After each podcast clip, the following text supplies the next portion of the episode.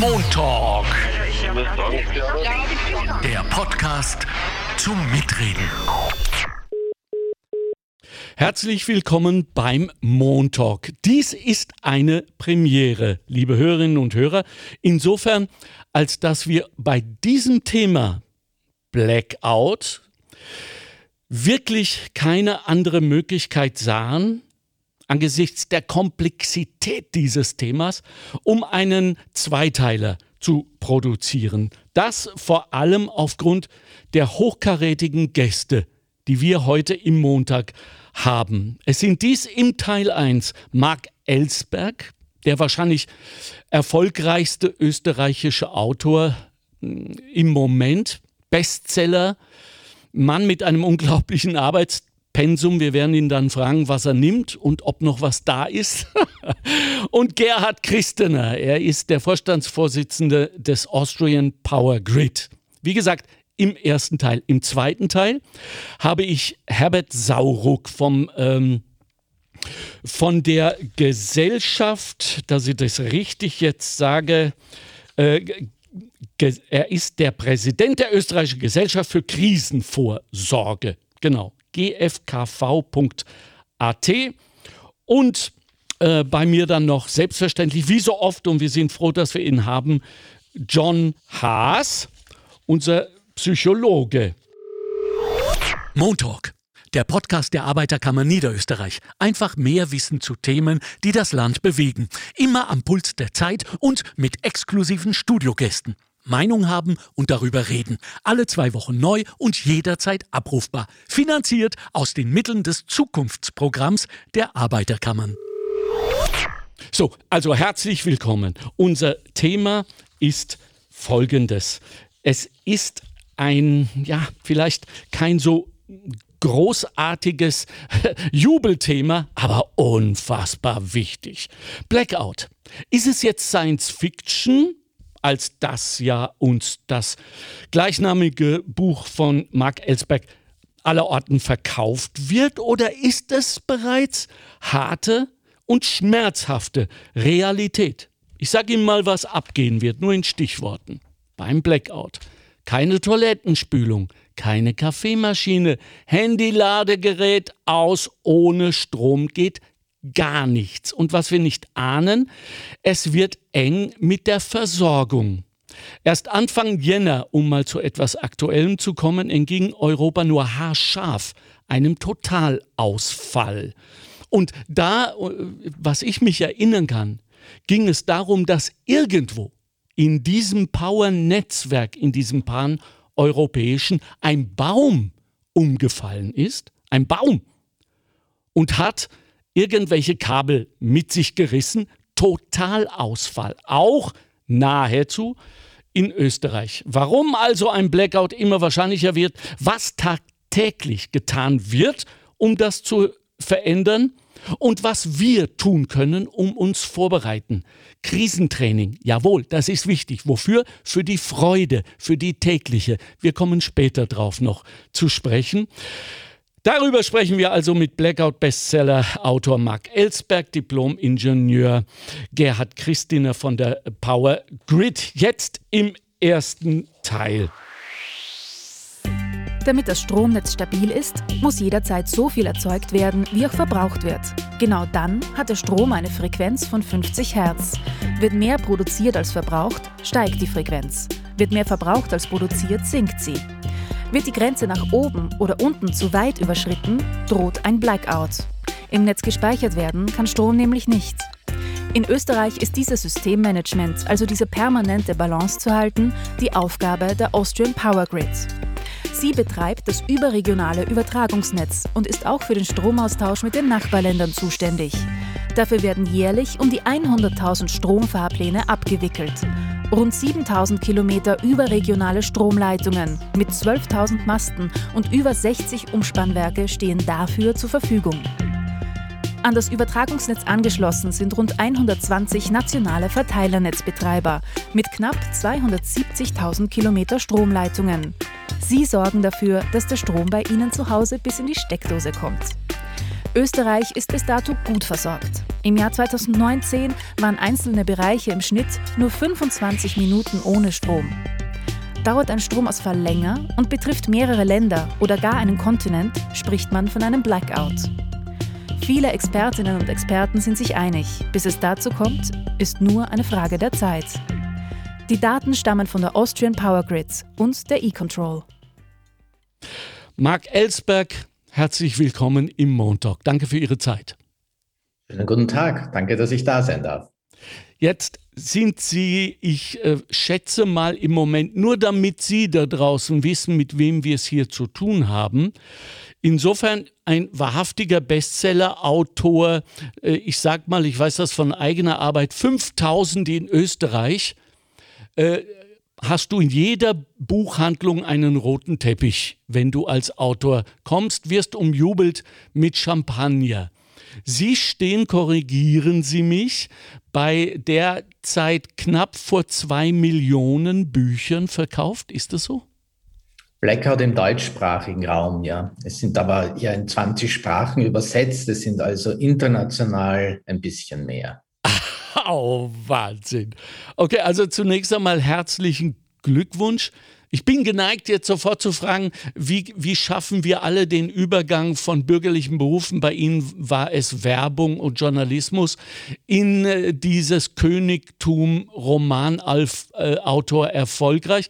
Aber vielleicht kommen wir später noch dazu. Ich hatte manchmal den Eindruck, beim Lesen Ihres Buches, und ich glaube, ich bin in der gesamten Reakt äh, Redaktion derjenige, der am weitesten ist, ich bin nämlich schon weit über die Hälfte der knapp 800 Seiten dieses Opus. Übrigens, was sagt eigentlich ein Verlag, wenn man mit einem 800 Seiten Teil antanzt? Die kriegen doch einen Lachanfall, oder?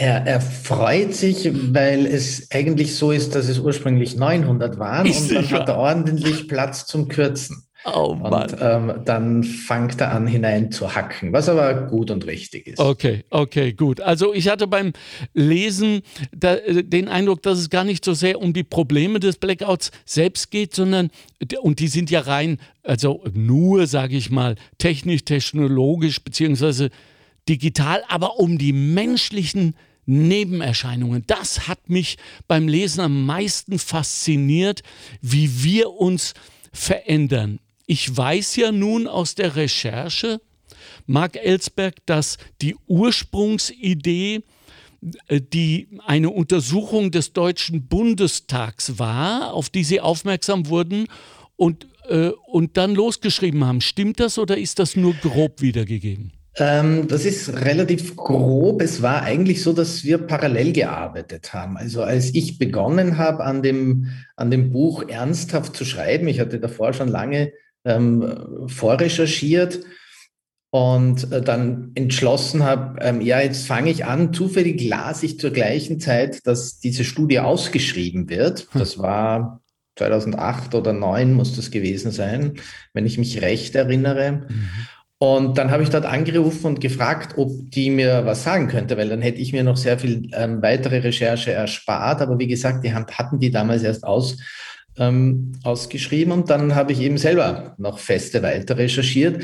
Und es war dann so, als das, als das Manuskript ähm, fast fertig war im Frühjahr 2011, im Mai 2011 wurde dann auch die Studie präsentiert und ich konnte quasi in den letzten Atemzügen des Fertigstellen des Manuskripts meine eigenen Recherchen abgleichen mit der Studie. Für mich war das damals so ein bisschen ein Zittermoment, als ich erfahren habe, ähm, das Buch ist bereits verkauft an den Verlag, der will damit dann und dann rausgehen, nämlich eh erst ein Jahr später. Ich bin fast fertig. Mhm.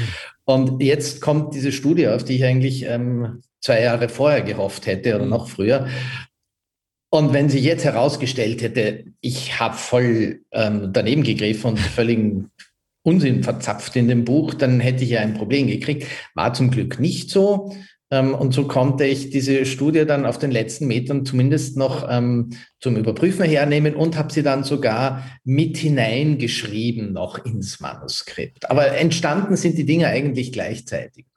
Das war dann auch nachher später ganz spannend, weil wir haben gemeinsam mit ähm, den Studienerstellern haben wir sogar ein paar Veranstaltungen gemacht in Berlin. So Wissenschaft trifft Literatur quasi. Okay. Hat es da eigentlich ein, ein paar verantwortliche Politikerinnen gegeben, die, äh, weil der Roman ist ja so belletristisch dann nicht, wie er zunächst erscheint. Es kommt ja eine Menge wirklich also auch offenbar faktenbelegte Information da auf die Leserin zu, mit der man nicht rechnet, die aber beim Lesen dann plötzlich unglaublich wichtig äh, erscheint und gut, dass man sie kennt. Hat es dann so Politiker gegeben, die gekommen sind und gesagt haben, also ähm, danke, Ellsberg, ohne Sie wäre ich nicht wiedergewählt worden. Was, was tatsächlich überraschend war, die, die erste Einladung, die ich bekommen habe, nachdem das Buch erschienen ist, ja. war nicht von einer Buchhandlung zu einer Lesung, sondern von jemandem in Deutschland, von einem Unternehmensberater, der tatsächlich ähm, Unternehmen und Behörden ähm, in Infrastruktursicherheitsfragen beraten hat, dass ich für ihn einen Vortrag halte oder eine, mit ihm eine Lesung aus dem Buch. Also das hat sich relativ schnell ergeben und ich bin dann relativ bald tatsächlich zwar eingeladen worden, sehr viel zu Politik und Wirtschaft. Über die Jahre hinweg ging das bis ähm, in die Deutsche Parlamentarische Gesellschaft, bis zu einem EU-Kommissar, wow. ähm, bis ins US-Energieministerium. Uh. Aber äh, für eine Wiederwahl hätte mir noch kein Politiker gedankt. Es war im Gegenteil fast ein bisschen umgekehrt. Das Buch war schon ein paar Jahre am Markt und ich kann mich ja wirklich nicht beklagen. Ich glaube, jahrelang ohne Unterbrechung in der Spiegel-Bestsellerliste. Mhm. Und dann begann es irgendwann so ein bisschen abzuschwächen. Und justament in dem Augenblick hat der damalige deutsche ähm, Minister de Maizière in einer Pressekonferenz ähm, dieses Buch wieder empfohlen. Und dann, damit waren wir wieder ähm, fabelhaft zurück. Also es wurde offensichtlich an, an vielen Stellen zumindest gelesen, was ja schon mal erfreulich ist. Ja, super. Bleiben wir noch einen Augenblick bei der Politik und werden wir vielleicht ein wenig heimischer. Ich habe rein persönlicher Eindruck, äh, den, den Eindruck, dass ähm, die Politik, wenn man das so generalisierend überhaupt sagen darf, ich benutze es trotzdem, ähm, gerne in so einem Fall auch, das machen sie übrigens immer, die Schuld herumreichen und, und politische Ränkespiele finden da statt und so weiter. Aber ich halte es für einen Kapitalfehler und das glaube ich schon, dass man immer glaubt, wir müssen geschützt werden. Es darf keine Panik aufkommen und deswegen ist die Bevölkerung äh, so schlecht informiert, was Blackouts und die Reaktion darauf angeht. Müssen wir geschützt werden, Herr Elsberg? Äh, ja, müssen wir geschützt werden. Also die Politik ist natürlich bis zu einem gewissen Grad da, das Funktionieren der Gesellschaft in, in, den verschiedensten Bereichen und Ebenen in irgendeiner Form zu ermöglichen und sicherzustellen, soweit das in ihren Möglichkeiten liegt. Das heißt Rahmenbedingungen setzen etc. pp. Ähm, sie muss uns nicht von der Wiege bis ins Grab bemuttern, das soll sie auch gar nicht. Aber in diesem Bereich beispielsweise haben wir tatsächlich ein Problem und da würde ich nicht einmal sagen, das beschränkt sich auf die Energieversorgung, sondern wie man in den letzten äh, Wochen, Monaten und nicht zuletzt während der Pandemie jetzt ja auch festgestellt haben, ein anderer schwerer Krisenfall, ein großer, mhm. ähm, dass man auf große, schwere Krisenfälle nicht ausreichend vorbereitet ist. Ob mhm. das eine Pandemie ist, ob das ein ähm, jetzt eben ein großer Blackout wäre, ob es ein großer Chemieunfall wäre, ähm, name it. Ähm, da haben wir ein, definitiv ein bisschen ein Problem. Es wird zwar immer geredet von, ja, wir müssen Bewusstsein dafür schaffen, das tut dann aber niemand so richtig. Und es ist natürlich auch nicht ganz einfach. Ich habe in meinem früheren Leben als, als Werber ähm, über die Jahrzehnte unter anderem zum Beispiel für Versicherungen Werbung ähm, gemacht. Und das ist eine der schwierigsten Aufgaben. Und das ist ein bisschen vergleichbar damit, weil wenn man, wenn man für eine Versicherung wirbt und das Ganze irgendwie vielleicht zu leicht nimmt oder zu lustig macht, dann nehmen es die Leute nicht ernst. Wenn man dagegen es zu dramatisch macht, dann entsteht eine klassische Reaktanz und die Leute hören nicht mehr zu, weil das will ich gar nicht hören. Mhm. Also das ist ein relativ schmaler Grad, A. Mhm. Und B hat man natürlich ähm, bei diesen Themen heutzutage bis zu einem gewissen Grad, ähm, und da sind die jeweiligen Player selber schuld, einen, einen gewissen Vertrauensverlust. Man, immer wenn irgend sowas gesagt wird, man sofort irgendeine andere Agenda dahinter ver, vermutet. Hm. Also wenn ein Unternehmen warnt, dann vermutet man sofort, das will irgendwelche Produkte teuer verkaufen. Ähm, wenn der Staat warnt, dann äh, vermutet man sofort, ähm, dass da hier womöglich, keine Ahnung, die Bevölkerung zusätzlich kontrolliert werden soll oder weiß der Teufel. Mhm. Also ähm, insofern kam vielleicht das Buch auch gar nicht so schlecht daher, weil ich als als Autor ja keinerlei derartige Agenda habe, außer halt ein Buch verkaufen zu wollen. Hm. Also klar habe ich auch eine Agenda, aber im Wesentlichen will ich halt ein Buch verkaufen. Ähm, und deswegen, den, wie, wie, gesagt, ähm, die Frage, müssen wir geschützt werden? Jein, wir müssen, wir müssen ähm, in einer Gesellschaft leben können, die für ausreichend ähm, Resilienz ist ja das Modewort dazu, hm. in ihren Infrastrukturen, ähm, die damit rechnen kann, dass die hm. da ist. Hm. Äh, äh, weil Sie vorher Covid-19, äh, also die herrschende Krise, angesprochen haben. Ihrer Meinung nach, wie tun wir uns, wenn wir auch zurückschauen jetzt auf die vergangenen 15 Monate, welchen Eindruck haben Sie auch als Autor stets auf der Suche nach Inspiration. Äh, wie haben wir uns äh, hier in Österreich äh, geschlagen? Naja, rückblickend tut man sich da immer leichter mit ja. einer Beurteilung. Ähm, wenn ich versuche, mich zu erinnern, wie das war, die ersten Wochen, die ersten Monate, da war natürlich viel Blindflug dabei, aber in Wahrheit ist es natürlich schon so, dass man Erkenntnisse gehabt hätte aus anderen Ländern, wie man mit so einer Sache umgeht. Ähm, man hätte da schon einiges besser machen können. Ich will nicht sagen, dass alles schlecht gemacht worden ist, überhaupt nicht. Aber natürlich hätte man auch ähm, vieles besser machen können. Das eines der großen Probleme sicher war, war, dass man, dass man nicht ausreichend anfänglich auf die Wissenschaft gehört hat. Ähm, und das zwischendurch auch immer wieder mal nicht, so wie es einem halt dann gerade in den Kram gepasst hat. Aber ähm, es ist jetzt nicht unbedingt an mir, das, das äh, letztendlich zu beurteilen, was da wie toll oder mhm. schief gelaufen ist. Mhm. Wir reden auch von einer, von einer Situation, wo man unter hoher Unsicherheit, unter hoher Unklarheit der Verhältnisse ähm, fährt. Und jeder, der sich ein bisschen damit beschäftigt hat, ähm, würde ich sagen, das ist wie wenn man im Nebel plötzlich mit, mit dem Auto fährt, dann fährt man sicherheitshalber zur Not halt langsamer. Mhm. Und zur Not fährt man vorsichtiger, als man vielleicht nachher feststellt, als man hätte fahren sollen. Aber ähm, wie, wie, die, wie die Amerikaner ja so schön sagen und sich dann nicht dran halten, better safe than sorry. Ja, ja, absolut richtig. Ähm, Ihr Werk also ich, ich sage es jetzt mal ganz durcheinander, es wird chronologisch nicht stimmen, aber Helix, und Sie unterbrechen mich bitte, wenn ich ein Blödsinn rede, äh, geht es um Gentechnologie.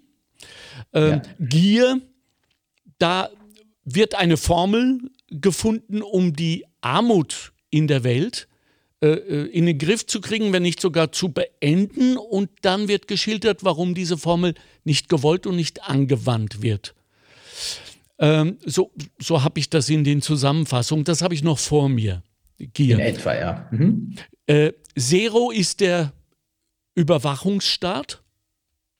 Eher die Überwachungsgesellschaft, fast mehr die großen Social-Media-Konzerne, aber okay. auch der Staat. Okay, ja. also absolut äh, mega aktuell. Zumal, wie ich jetzt mit großer Freude lese, ähm, Brüssel hat sich jetzt durchgerungen und wird diese Konzerne in Zukunft auch besteuern. Ich glaube, das wird sogar weltweit jetzt gemacht. Äh, cool, oder? Ist das? Sie, Sie lächeln. Schauen wir mal, schauen wir mal. Großbritannien will schon Ausnahmen für ja. den Londoner Börsenplatz. Ja. Warum, also, warum ähm, überrascht uns das nicht von ja. Großbritannien? Okay, gut. Also Zero, äh, die Überwachungsgesellschaften und jetzt äh, aktuell der neue Hit, der Fall des Präsidenten. Da wiederum äh, kam in, in so manchen Rezensionen dieser Satz vor, und ich nehme an, er stammt aus Ihrer Feder, Mr. President, Sie haben das Recht zu schweigen. Selten war er so aktuell wie jetzt gerade. Was ist Ihnen da eingefallen? Wie ist denn das gekommen, eigentlich über diese Geschichte zu schreiben? Gut, es geht ja darin ähm, um, um eigentlich um eine Verhaftung eines Ex-US-Präsidenten ähm, durch den Internationalen Gerichtshof in Den Haag, also um den Vorwurf von Kriegsverbrechen und in die Figur meines fiktiven Präsidenten sind letztendlich drei Präsidenten eingeflossen, ähm, die den sogenannten Krieg gegen den Terror seit 20 Jahren betreiben, also George W. Bush, Barack Obama und Donald Trump. Und ähm, das Thema hat mich schon lang beschäftigt. Ich habe nie so richtig gewusst, wie ich es angreifen soll. Und als in den letzten vier Jahren speziell ähm, die Lust ungeheuer gewachsen ist, einen US-Präsident mal hinter Gitter zu sehen, habe ich mir gedacht, vielleicht kann ich das auf diese Art und Weise aufziehen und das habe ich dann getan. Möglicherweise haben Sie da ähm, metaphysisch irgendwas angestoßen. Wer weiß, äh, die, die Quantentheoretiker jubeln gerade und sagen, ja, yeah, genau das brauchen wir in der Welt. Ähm, ich hätte noch wahnsinnig viele Fragen, aber wir müssen auch jetzt langsam zu meinem zweiten Gast, äh, Gerhard Christiner, äh, äh, kommen. Aber von, vom Austrian Power Grip, ich möchte doch noch äh, von Ihnen glauben, dass, wissen, ob Sie glauben, dass wir denn jetzt zumindest auf institutioneller Ebene für das, was uns da erwartet. Und was uns erwartet, so viel weiß ich mittlerweile, ist ja keine Frage mehr ob, sondern nur wann, gut genug vorbereitet sind. Da fragen Sie am besten die Institutionen, würde okay. ich sagen. Ähm, sagen wir mal so, ein paar Institutionen bemühen sich nach allen Kräften und andere vielleicht nicht ganz so. Okay. Ich habe viele Fragen zu der Art und Weise, wie Sie arbeiten. V vielleicht kriegen wir es noch unter später. Eine will ich jetzt unbedingt wissen. Arbeiten Sie kognitiv, das heißt, sammeln Sie Daten, Daten, Daten, Daten, bis Sie das Gefühl haben, das ist das Optimum, um dann daraus zu entwickeln? Oder haben Sie zuerst die inspirativen Ideen, die Sie dann mittels Daten belegen? Das läuft parallel. Ich ah. interessiere mich für ähm, Themen, für bestimmte und schaue, ob ich eine gute Geschichte hinbekomme und überlege mir immer mögliche Geschichten. Währenddessen sammle ich aber schon Material und wenn ich dann weiß, ungefähr so oder so könnte die Geschichte laufen, das oder das könnten die Figuren sein, dann geht die Recherche nochmal in diese Richtung in die Tiefe und dann beginne ich zu schreiben. Ich bin ein klassischer planender Schreiber. Ich mhm. bin also nicht so jemand, der den ersten Satz weiß und dann nichts. Das mhm. ginge bei meinen Büchern gar nicht, sondern eher das, was die Angelsaxenen Architekten nennen, kein Gärtner. Okay, gut. Haben Sie auch so ein ewiges Notizbuch immer bei sich?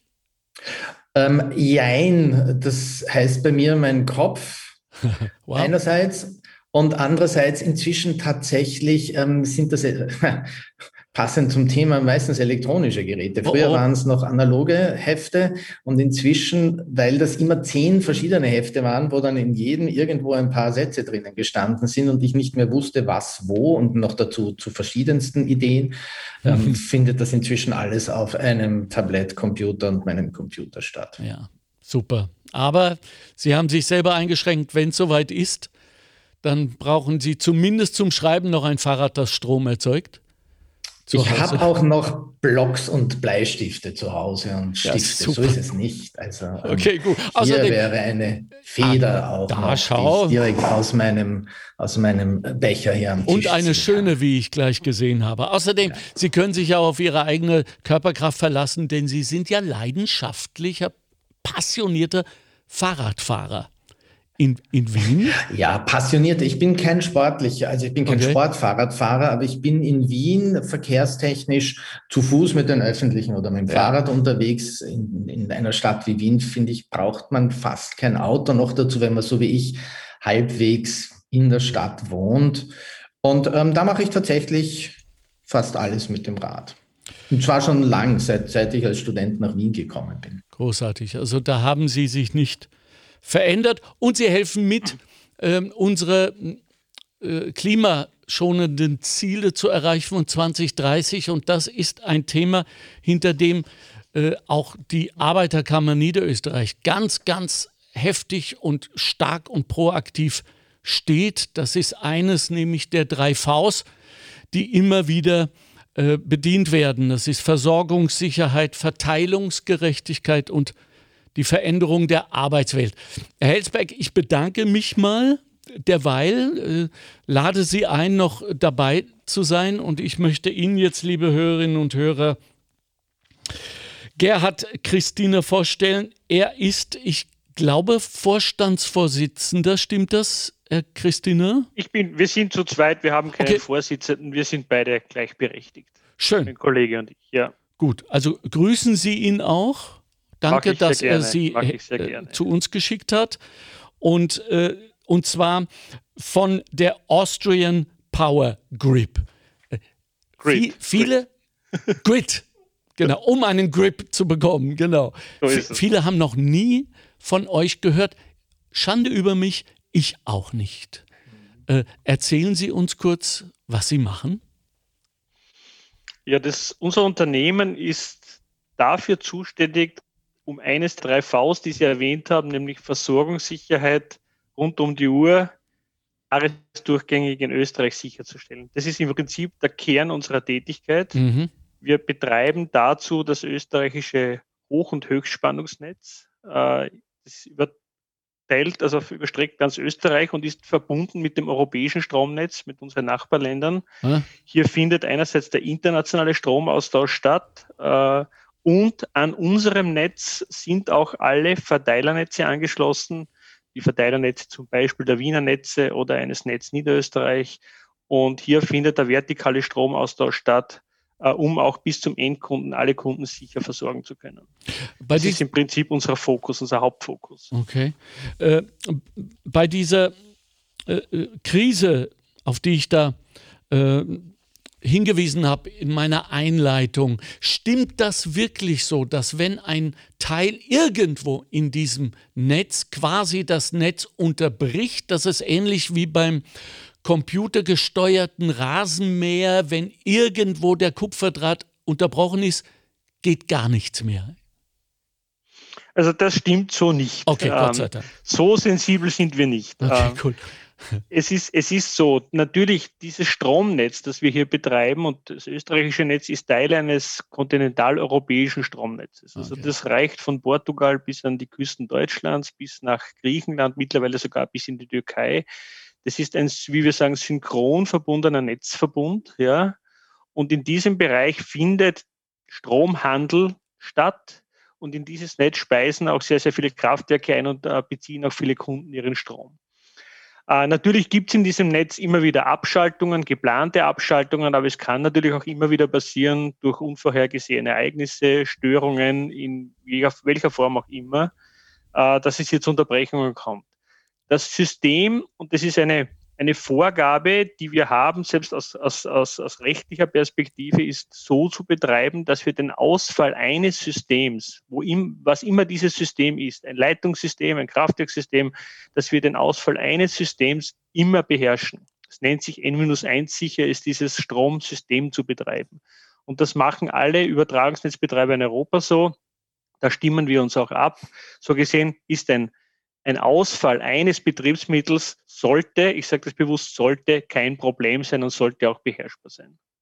Okay, wenn Sie sagen, äh, Strom wird gehandelt, ja. das, das, das sind natürlich alles ähm, staatliche Händler, wenn man so will, oder? Oder auch private?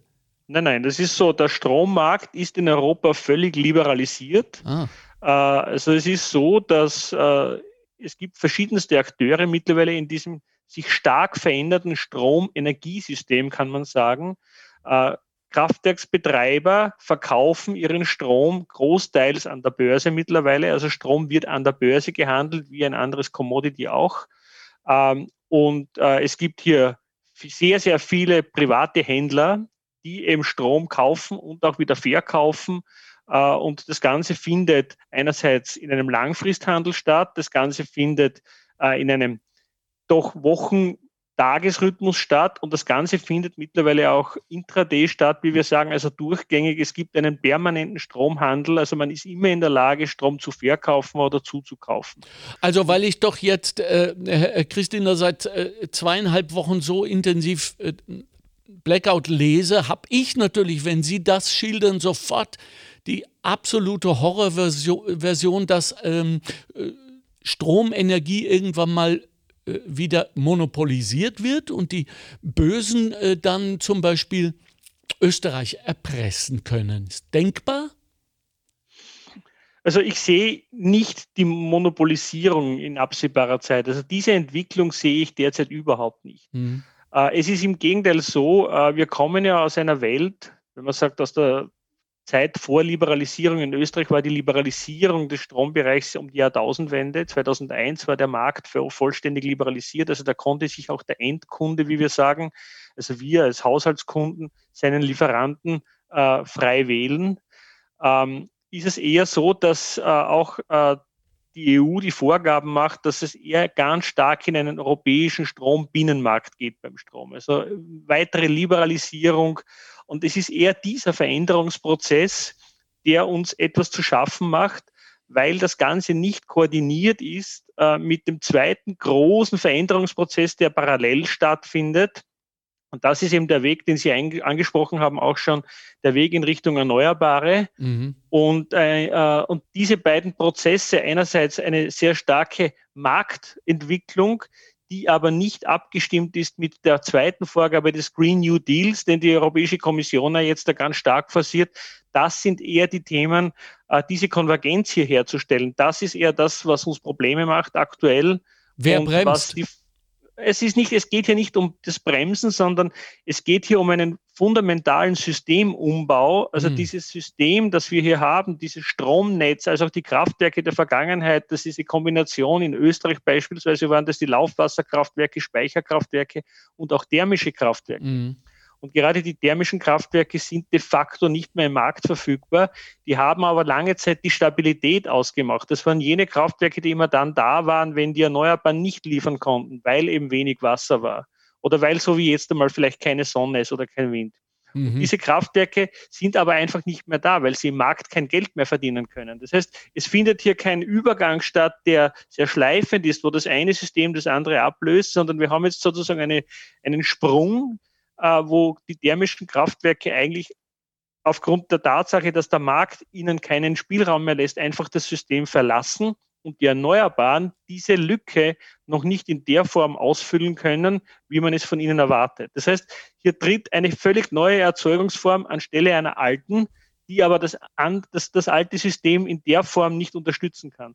Und das sind die Probleme, vor denen wir derzeit stehen ja. und wo wir doch alle Hände voll zu tun haben, immer wieder das, die Balance zu halten. Erlauben Sie mir an dieser Stelle äh, etwas sehr Persönliches, weil äh, als ich äh, vor äh, mehr als 45 Jahren in dieses wunderbare Land gekommen bin, das ich jetzt mein Zuhause nenne, ähm, da ist hier etwas passiert, womit ich überhaupt nicht gerechnet hätte, was aber so toll ist.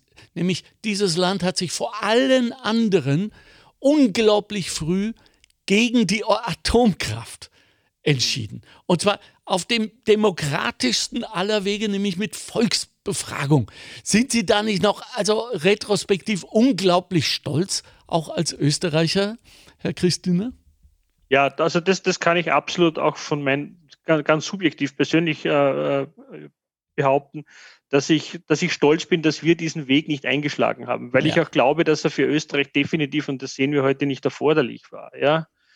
Ähm, Deutschland wird ja im nächsten Jahr auch den kompletten Atomausstieg äh, sozusagen vollziehen. War ein bisschen teurer äh, als eine Volksbefragung, muss man auch mal ja, sagen. Ja, ja, ja, mhm. aber, aber das, äh, das, das, das ist die eine Seite. Auf der anderen Seite ist es aber auch so, das muss man sehr nüchtern betrachten, wenn man Europa anschaut, dann gibt uns heute, heute äh, Deutschland und Frankreich eigentlich die Stabilität im System. Es verlassen sich alle europäischen Länder großteils auf die Sicherheit, wenn es darum geht, äh, erneuerbare Schwankungen auszugleichen, dann ist es derzeit noch Deutschland und Frankreich. Und ich hatte vorige Woche hm. eine sehr interessante Diskussion mit einem CEO eines deutschen Übertragungsnetzbetreibers, eines großen, und der sagte mir, äh, wie, und ich auf die Frage, wie wird es euch gehen, wenn der Atomausstieg vollzogen ist? Das ist doch eine große Menge Strom, die dann weggeht in Deutschland. Können das die Erneuerbaren schon auffangen? Sagt er, nein, das wird uns nicht gelingen, aber wir verlassen uns dann auf Frankreich. Die haben ja noch Atomkraftwerke. Und oh, das Mann. ist schon ein bisschen schizophren. Ja wenn wir dann auf der einen Seite den Atomausstieg vollziehen und auf der anderen Seite verlässt man sich wieder drauf. Also da müssen wir wirklich noch dran hart arbeiten, dass wir das wirklich mit den Erneuerbaren auch gänzlich schaffen. Weil ich den Herrn Elsberg gerade so grinsen habe sehen, äh, darf ich Sie fragen, was ist Ihnen jetzt gerade durch den Kopf gegangen angesichts dieser Schilderungen? Äh, ist das schon ein neuer Thriller? Nein, ich verfolge ja diese Diskussion auch schon seit zehn Jahren, jetzt seit ähm, ich oder länger, seit ich an dem Buch gearbeitet habe und ja. seit es erschienen ist. Und ähm, es, ist, es ist tatsächlich diese momentane Situation ein bisschen eine Schizophrenie, mhm. eine, eine unglückliche. Mhm. Äh, Herr Christina, wie ist das entstanden? Weil wir reden ja schon irre lang übers Klima und es wurde ja auch lange, lange versucht, nicht ernst zu nehmen. Ich kann mich noch ganz genau erinnern, wie die ersten äh, schwarzkapuzigen Demonstranten äh, äh, bei der WTU äh, äh, in, in Davos äh, demonstriert haben und was für ein international medial aufgebauschter Skandal es war, als man Bilder sah, wie ähm, äh, ein Demonstrant einen Stein in ein Schaufenster geworfen hat. Oh, der Weltuntergang. Und ein paar Jahre später, nämlich wirklich exakt nur fünf Jahre später, äh, war Greta Thunberg eingeladen in Davos, um auch eine Rede zu halten, auf der Bühne zu sitzen. Das heißt, der zivile, ich will es jetzt nicht sagen, Ungehorsam, aber die zivile Aufmüpfigkeit und unser aller äh, Demonstrationsrecht und Pflicht kann doch auch vielleicht in dieser Hinsicht etwas bewirken, dass diese beiden Lager endlich zusammenarbeiten, um eben keinen Blackout bei der, beim Übergang zu den erneuerbaren Energien zuzulassen. Bin ich naiv? Nein, aber ich, ich, ich, ich, ich, ich, ich sehe hier nicht mehr die große, äh, äh, die große Polarisierung dieser beiden Gruppen, äh, okay. die Sie vielleicht noch irgendwo wahrnehmen. Also wenn ich jetzt die Energiebranche, ich nehme jetzt mal die Strombranche sehe, vielleicht äh, schließen wir noch ein bisschen die, die, die, die Ölbranche aus. Auch dort sieht man massive Gern. Bewegungen mittlerweile bei den großen Konzernen. Aber im Grunde, die Strombranche ist durchaus äh, mehr oder weniger auf dem Weg in Richtung Erneuerbare. Also ich kenne auch in Österreich kein Unternehmen, das jetzt äh, zwanghaft noch irgendwie an den fossilen Brennstoffen festhalten möchte. Im Gegenteil. Es ist eher so, dass sie ihre thermischen Kraftwerke, auch die Gaskraftwerke, wir haben ja nur noch Gaskraftwerke in Österreich im Betrieb, Kohlekraftwerke sind alle geschlossen mittlerweile, dass sie selbst diese Kraftwerke schließen möchten, weil sie einfach, und wie ich gesagt habe, im Markt derzeit keine Chancen mehr sehen. Ja? Und auch mittelfristig hier scheinbar für Sie in Österreich die Perspektive nicht mehr auf. Aber Herr Christian, lassen Sie mich zwischenfragen. Ja? Äh, Sie sehen keine Marktchancen mehr. Wie ja. ist denn diese Situation entstanden? Naja, und das ist das, das ist ja das Interessante, wo wir, wo wir leider zwei Welten äh, generiert haben und äh, die jetzt da uns Probleme machen, an sich wieder überhaupt in einen funktionierenden Markt zu kommen. Die Erneuerbaren wurden, und das ist auch legitim, äh, äh sehr stark gefördert. Mhm. Äh, über Fördermittel wurden sie errichtet äh, teilweise sehr, sehr lange Förderungen, in Deutschland 20 Jahre Förderungen, also In-Feed-Tarife, das heißt für jede Kilowattstunde die man ins Stromnetz einspeist, bekommt man Cash auf die Hand sozusagen, ja, also einen sehr hohen Tarif, der wesentlich höher ist als der der Marktpreis. Mhm. Und diese Kosten werden auch jetzt noch über die Netztarife umgelegt. Das heißt, äh, es gibt ja im, im Energiesystem das Produkt, ich zahle für das Produkt Strom und auf der anderen Seite, ich zahle für die Nutzung des Netzes. Und Sie als, äh, oder wir alle als Stromkunden, wenn Sie auf Ihre Rechnung schauen, bekommen Sie eine Netzrechnung und eine Rechnung für das, was Sie an wirklich an Strom verbrauchen. Ja? ja. Und jetzt haben wir die Situation, dass diese Erneuerbaren natürlich gefördert werden und dann das Produkt eigentlich kostenlos an den Markt bringen, weil er ja über das Produkt nichts mehr verdienen muss. Mhm. Äh, und das ist das Dilemma. Damit wird der Strompreis oder wurde der Strompreis in den letzten Jahren sehr stark nach unten gedrückt. Immer dann, äh, Sie können die Börsenpreise verfolgen, immer dann, wenn sehr viel Wind und Photovoltaik da ist, dann gehen die Preise stark nach unten, weil diese Energie praktisch kostenlos auf den Markt kommt. Und mhm. damit ist für jene Kraftwerke, die ja de facto über ihre Brennstoffkosten, zumindest die Brennstoff, die variablen Kosten verdienen müssen, hier sehr oft keine Chance mehr, einen Deckungsbeitrag zu erwirtschaften. Okay. Und das führt dadurch, dass diese Kraftwerksbetreiber keine Perspektiven mehr sehen und nur das Warten auf die Lücke, auf die, die, die, sogenannte Stromlücke, wenn, oder Dunkelflaute, wie die Deutschen sagen, wenn kein Wind da ist und keine Sonne da ist, nur das Warten darauf rechnet sich für diese Kraftwerke nicht und deshalb gehen sie an sich aus dem Markt. Okay, aber Sie versprechen uns, dass Sie sich dafür einsetzen werden, dass wir als Konsumentinnen ähm, auch das Recht haben, unseren Strom wirklich selbst auszusuchen, oder? Das, Vornehmlich. Das, das, das geht ja okay. heute und äh, jeder okay. mündige Stromkunde, man muss sich halt ein bisschen informieren. Also, okay. also, im Internet ist es ja ganz leicht möglich oder auch auf der Homepage der E-Control. Da ist jeder Strom an, jeder Stromanbieter muss ja heute die Zusammensetzung seines Produktes ausweisen. Ist es 100% Strom aus erneuerbaren Quellen?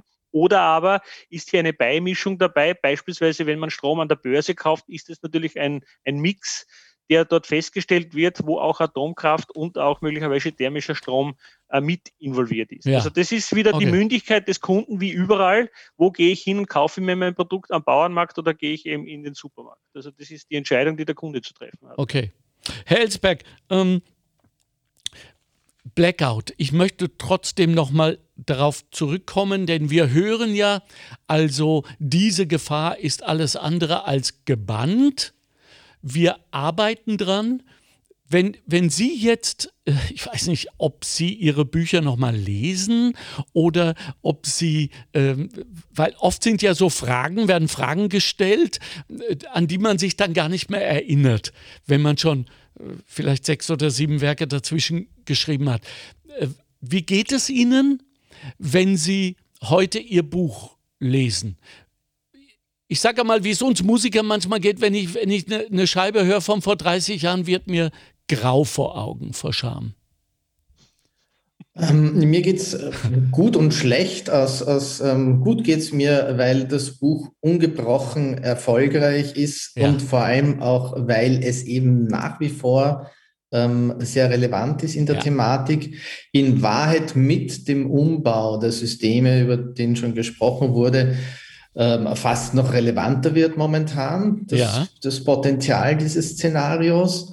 Ähm, und deswegen geht es mir auch ein bisschen schlecht damit, weil das ist natürlich unerfreulich, dass wenn, wenn seit zehn Jahren ein Buch, das immerhin ähm, an verantwortlicher Stelle scheinbar häufig gelesen wurde und auch in der Bevölkerung, das immer noch nicht ausreichend, ich will gar nicht sagen Bewusstsein, weil das Bewusstsein scheint bis zu einem gewissen Grad inzwischen da. Das ist entstanden in den letzten zehn Jahren. Das war ja vor zehn Jahren, war das ja auch noch gar nicht da. Ja, ja. Ähm, aber dass oft nach wie vor nicht genug Handlungen gefolgt sind, notwendige an den, an den entsprechenden Stellen.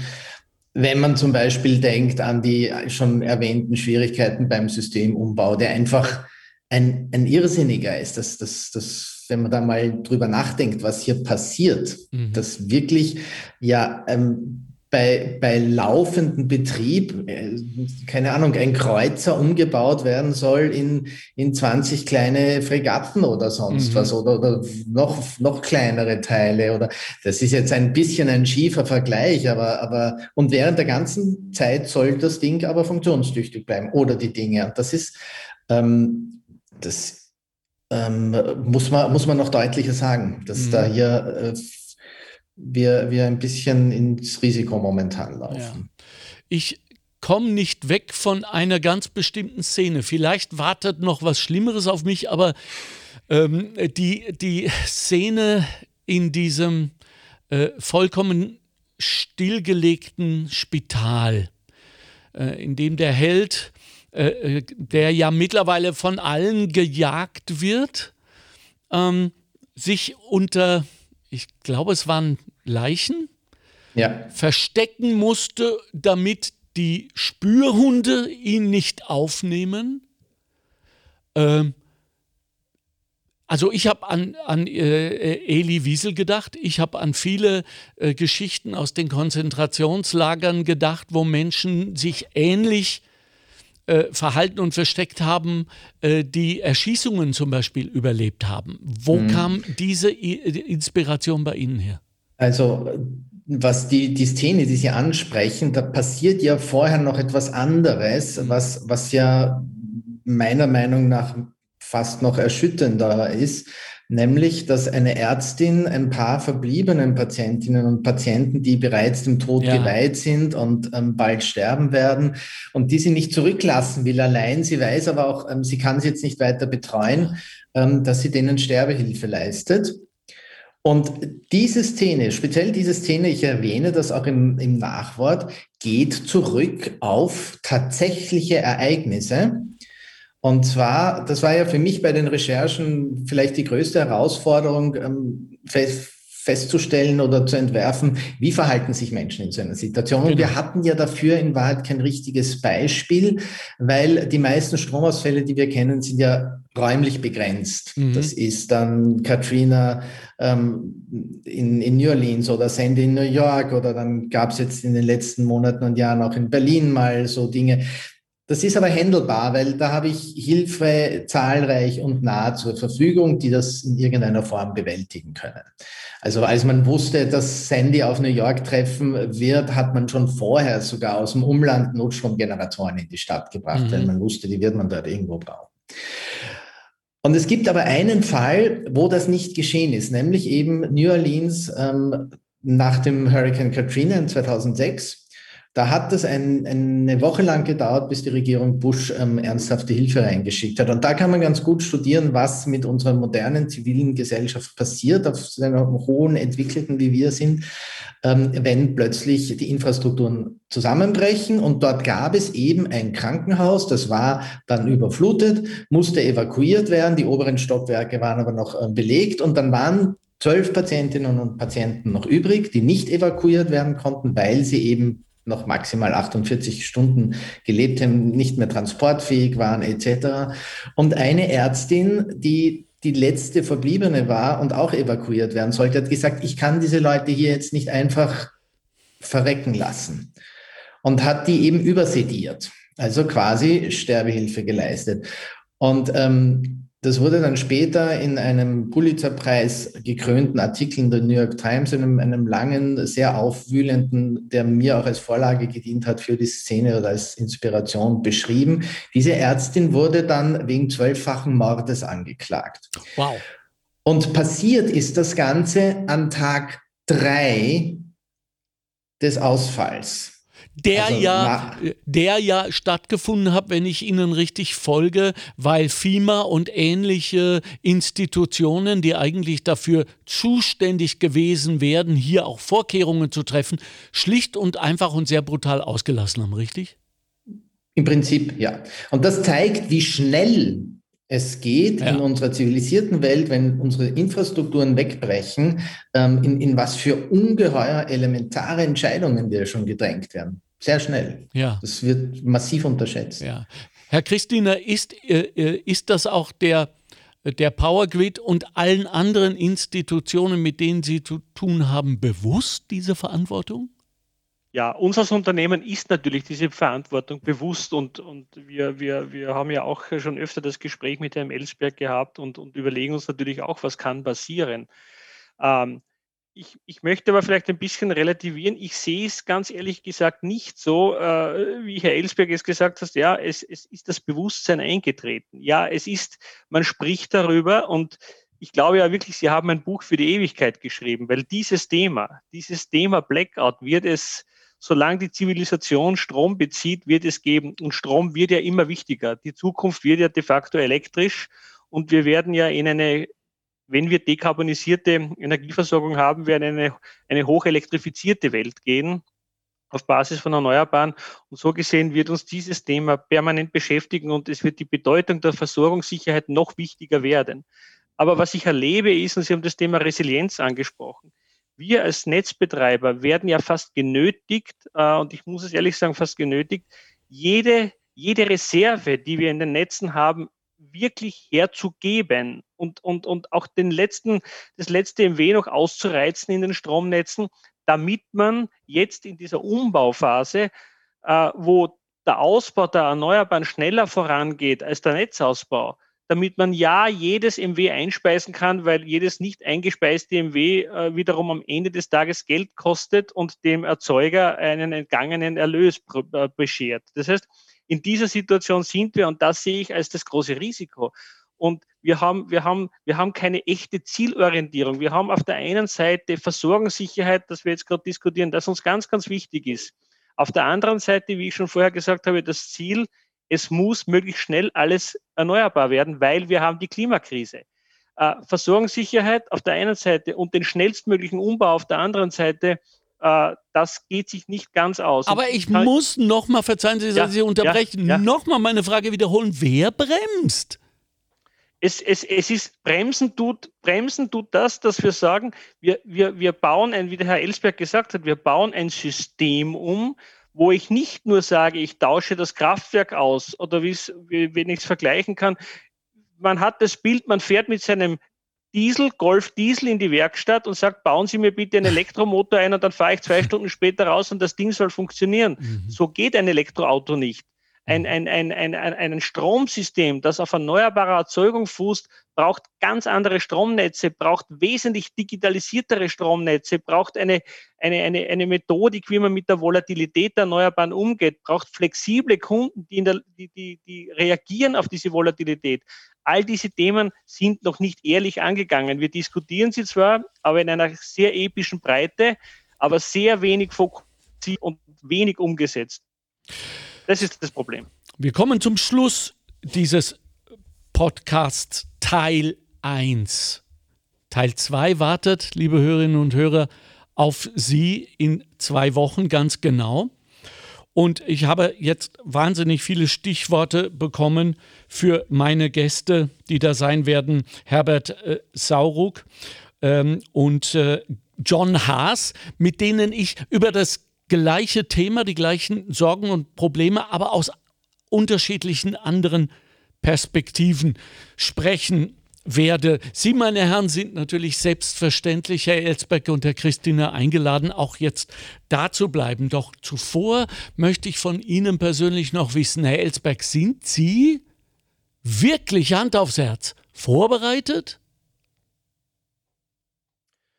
Ich war es, ähm, als ich mit den Recherchen zu dem Buch begonnen habe, nicht. Das Einzige, was mich damals durch die zwei Wochen getragen hätte, die der Blackout in meinem Buch durchmacht, wären meine Weinvorräte gewesen.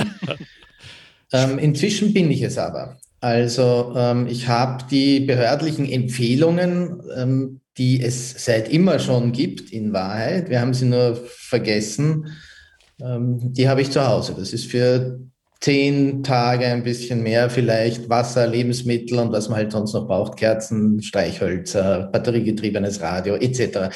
Gibt es Broschüren, wo man das nachschlagen kann. Das ist auch jetzt ähm, nicht so wahnsinnig viel. Das ist für die meisten Haushalte in Wirklichkeit bewältigbar. Man muss es nur machen und das sollte jeder tun. Mhm. Vielen herzlichen Dank. Erlauben Sie mir noch eine außerordentliche Frage, weil ich sie nun einmal schon hier vor mir habe. Ich nenne es die Ellsberg-Mischung. Was ist die Ellsberg-Mischung? Weil in Rezensionen und, und Leseberichten kommt immer wieder lobend, sehr lobend hervor, äh, dass Ellsberg seine fein recherchierten Informationen, äh, ob politische Hinterzimmer oder Abläufe und Denkweisen vor allem, ähm, nicht vorhandene Krisenbewältigungsstrukturen haben wir darüber gesprochen, werden wir jetzt noch eingehen drauf im zweiten Teil, in spannende, leicht verständliche Geschichten einarbeitet oder in einen Geschichtenstrang. Wie viel Story, Herr Elsberg, braucht es, um wichtige Informationen verdaubar zu machen? Beziehungsweise wie viel harte Fakten verträgt denn ein Roman? Also meine Lektorin würde sagen, je mehr Story, desto besser ja. und je weniger Fakten, desto besser. Ja, klar. Das ist, wo, wobei das ist nicht immer so. Das macht, das macht ja den Erfolg der Bücher aus bei mir, dass man sie zumacht und dann nachher sich denkt, ich bin jetzt nicht nur gut unterhalten worden, sondern ich habe auch ein bisschen was über die Welt gelernt. Diese, diese Austarierung ist jedes Mal eine, ein neues Balance-Spiel, das letztendlich ein bisschen auch ein Zusammenspielen ist zwischen mir und den paar Leuten, die die Bücher lesen, bevor sie erscheinen. Also mhm. mein Agent, meine Lektorin, ein, zwei, drei Leserinnen und Leser, meistens Fachleute, die mich für das jeweilige Buch beraten und auf inhaltliche Richtigkeit nochmal prüfen. Und dann findet man so einen und es ist auch unterschiedlich. Also manche finden, finden dann immer noch zu viel Info drinnen, andere hätten gern noch mehr gehabt. Ähm, allen kann man es ohnehin nie rechnen. Ja, nee, genau, richtig. Aber äh, dafür machen Sie es sehr, sehr gut. Vielen herzlichen Dank äh, für Ihre Zeit. Danke, dass Sie da waren. Hoffentlich noch ein wenig äh, bleiben. Gut, dass Sie vorbereitet sind. Ich kann es kaum erwarten, die anderen Bücher zu lesen. Ihnen, liebe Hörerinnen und Hörer, kann ich Blackout wirklich nur dringend empfehlen. Ja, es ist ein Schinken, aber es ist ein solcher, den Sie einmal in die Hand nehmen und nie mehr wieder auslassen. Vielleicht sollte ich das jetzt nicht sagen, aber in Zeiten von Homeoffice selten war das Buch so nahe, auch tagsüber, wie derweil. Es lohnt sich in jedem Fall. Marc Ellsberg, Blackout. So, äh, Gerhard Christener, zum Schluss, wenn Sie nach Hause kommen und äh, ich nehme an, Sie haben Familie, stimmt das? Mhm. Ja. Und irgendjemand im Haus hat in jedem Raum das Licht brennen lassen. Wie reagieren Sie? Ich versuche meinen Kindern immer zu erklären, wie wertvoll dieses Produkt Strom ist und ja. wie viel äh, Engagement und Technik und Know-how dahinter steht. Okay, es, frucht, ich, es, fruchtet leider noch nicht ganz. Okay, ich bin ein, ein Zwölfjähriger. Ja. Sie erklären es mir jetzt. Ja, mein, meine Söhne kennen den Prozess schon. Ich erkläre ihnen, ich, ich, ich habe ihnen schon Kraftwerke gezeigt, ich zeige ihnen Leitungen, sie kennen unser, unser also Control Center, wissen, was dort alles abgeht, sie wissen, wie sich das abspielt äh, und wissen, wie die, das Elektron sozusagen vom Kraftwerk bis bei uns im Haus landet. Und das beeindruckt sie schon. Und äh, aber nichtsdestotrotz, äh, es ist so, am Ende des Tages ist es für die Kinder, ist es für die Kinder, die beiden Buben sind 12 und 14 Jahre oh, wow. und das ist alles andere wichtig. Yes, das wollte ich gerade sagen. Da ist ja Stromabschalten wirklich das kleinste Problem, was ihr genau, im Moment habt. Genau. Grüßen Sie sie bitte herzlich äh, von mir Gerne, ja. und, und sagen Sie Ihren beiden Söhnen bitte auch ein ernst gemeintes, tief empfundenes Dankeschön für die Arbeit, die die Kids und die Jugendlichen heute leisten, in dieser Hinsicht, die so wichtig ist, auch wenn sie Übergangsprobleme erzeugt, nämlich die erneuerbaren Energien, dass sie möglichst schnell und flächendeckend bei uns kommen. Äh, Kids, wenn ihr uns zuhört jetzt, Danke für Fridays for Future. Ich bin so total stolz auf euch als einer, der 68 auf der Straße war. Bravo. So stelle ich mir das vor. Vielen herzlichen Dank, meine Herren. Danke, dass Sie da waren. Bleiben Sie doch gerne noch. Wir verabschieden uns.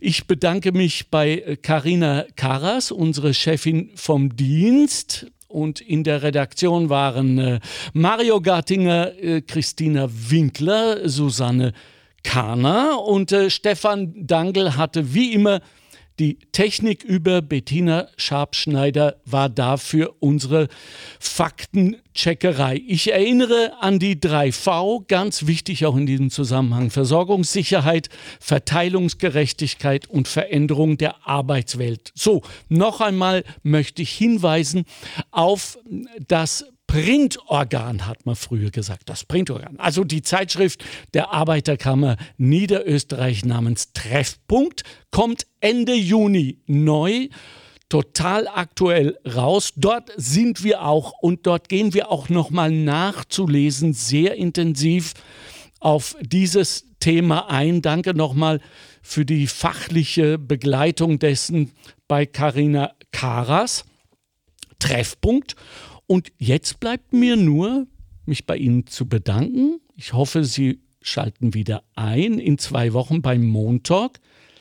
Schätzen Sie das, was wir heute haben. Und ich lege es Ihnen wirklich intensiv ans Herz. Wir probieren das seit ein paar Tagen und es funktioniert. Jeden Abend einmal anschauen, vielleicht sogar anstoßen, auf jeden Fall hinausschauen und dankbar sein, dass wieder ein Tag nichts war. Gemäß des Spruches, gut ist gegangen, nichts ist geschehen. Dem schließe ich mich an. Bis dann. Tschüss. Danke für die Aufmerksamkeit. Montalk, der Podcast der Arbeiterkammer Niederösterreich. Einfach mehr Wissen zu Themen, die das Land bewegen. Immer am Puls der Zeit und mit exklusiven Studiogästen. Meinung haben und darüber reden. Alle zwei Wochen neu und jederzeit abrufbar. Finanziert aus den Mitteln des Zukunftsprogramms der Arbeiterkammern.